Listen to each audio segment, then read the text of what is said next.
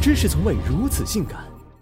第二套全国中学生广播体操，时代在召唤。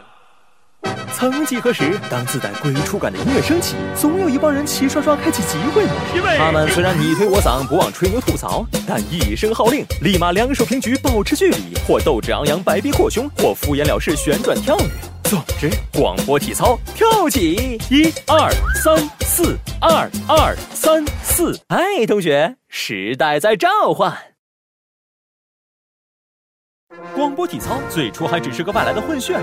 十九世纪，德国体操之父路德维希杨自创杨式体操，让原本只属于有钱阶层的体操走上了大众化之路。一九二五年，美国一家保险公司为了增强客户体质、减少成本，开始在电台广播中设立体操栏目，吸引了大批民众。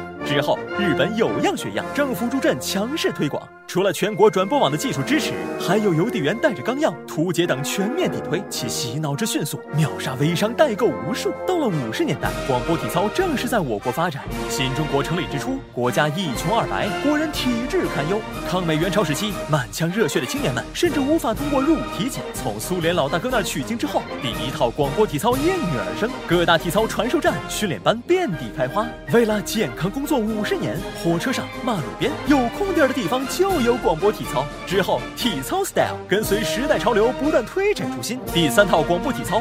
模拟工农兵动作，第五套以毛爷爷语录为 BGM。改革开放之后，第六、第七套广播体操更是借鉴了 disco 和霹雳舞的经典舞步。没混过迪厅，还真不一定能跳得来。不过有起就有落，从八十年代开始，各地电台的广播体操节目陆续消失，工厂攻坚操、商店开门操也逐渐退出历史舞台。一九九八年，专属于中小学生的广播体操在全国各校推行。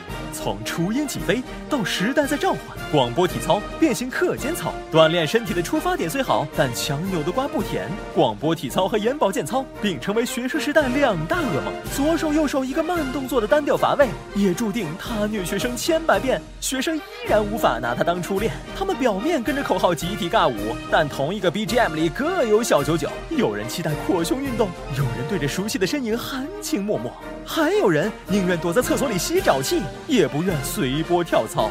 尽管敷衍态度写满脸，但还是要一操再操，日日操。体育课、运动会可以不 care，但广播体操必须要。作为领导展示集体美学的工具，牺牲学生休息时间也要抓紧操练。刮风下雨也得撑伞验收成果，是真用心良苦。此外，还有各类花式广播体操轮番来袭。下腰一字马是小儿科，结合街舞才叫真时髦。时不时再来场快闪，画风换太快，就像龙卷风。